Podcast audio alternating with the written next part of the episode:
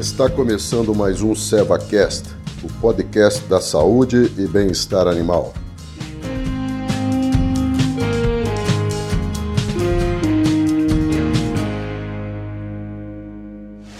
Olá, tudo bem? Aqui é Baite Leal, médica veterinária, técnica da linha de equinos da Seva Saúde Animal. Hoje o nosso episódio vai falar um pouquinho sobre a influenza equina, ou também chamada gripe equina. Dando sequência às cinco doenças que, infecciosas que mais afetam os equinos, a gripe é uma doença que afeta o equino de qualquer idade, não leva à morte, normalmente, a não sei que haja alguma complicação como uma pneumonia, um garrotilho e uma púrpura hemorrágica. Normalmente a gripe ela só dá uma queda de performance nesse animal e retarda o crescimento. Então é uma doença importante porque ela é muito infecciosa, então animais que ficam em aglomerações podem se contaminar rapidamente e levar para o aras ou para a propriedade né, que o animal está inserido e adoecer outros animais.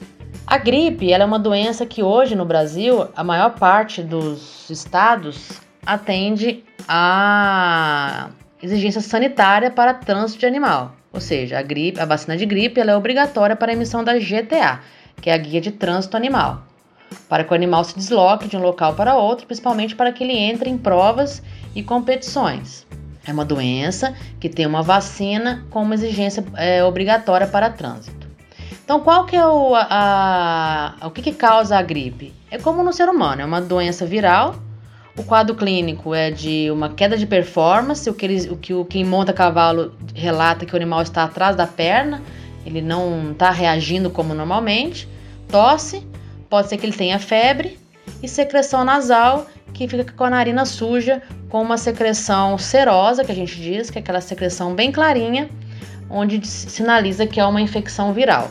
Quando essa secreção ela fica mais purulenta, ou seja, mais amarelada, é que houve um envolvimento de bactérias. Nós vamos falar na próxima, no próximo episódio sobre o garrotilho, que normalmente ele pode vir na sequência da gripe.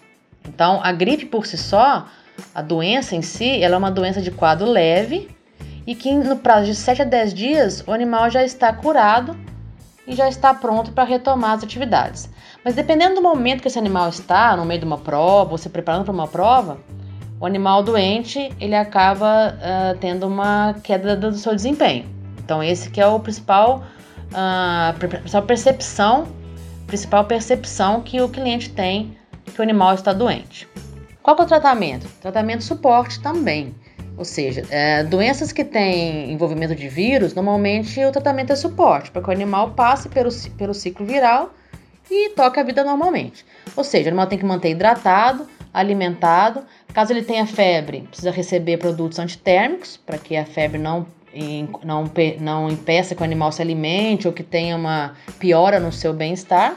E o monitoramento para ver se vai haver tosse ou piora do quadro respiratório.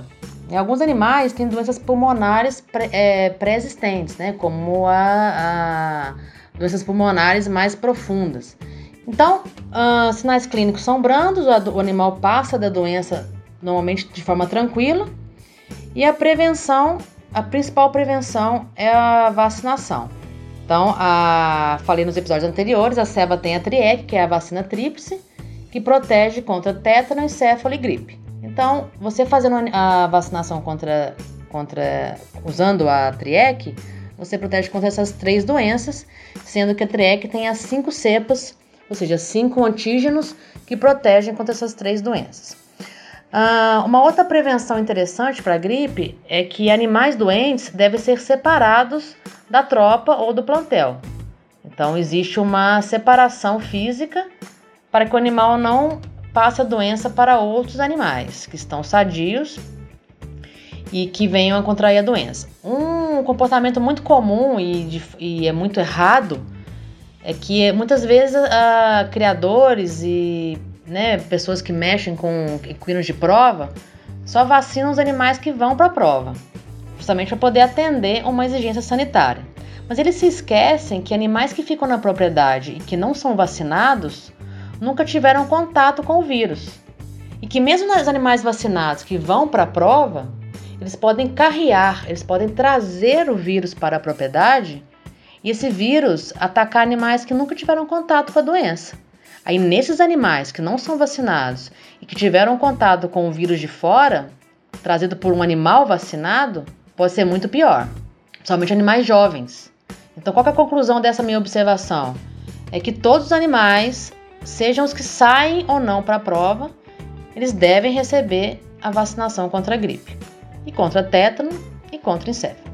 Tá? Um pouquinho sobre o protocolo da TRIEC, ela é uma vacina de duas doses na primeira vacinação e revacinação anual é, em bula ou revacinação semestral para atender a exigência do mapa, né, do Ministério, que é aquela vacinação semestral para emissão de GTA.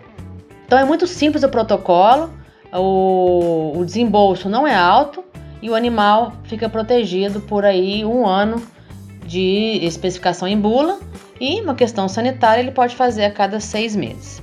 Tudo bem? Então ficou compreendido a importância da gripe, tanto no, nos sinais clínicos quanto quando a gente analisa grandes aglomerações como provas e competições. No próximo episódio nós vamos falar sobre garrotilho, que também é uma doença respiratória altamente infecciosa. Então a gente se vê lá.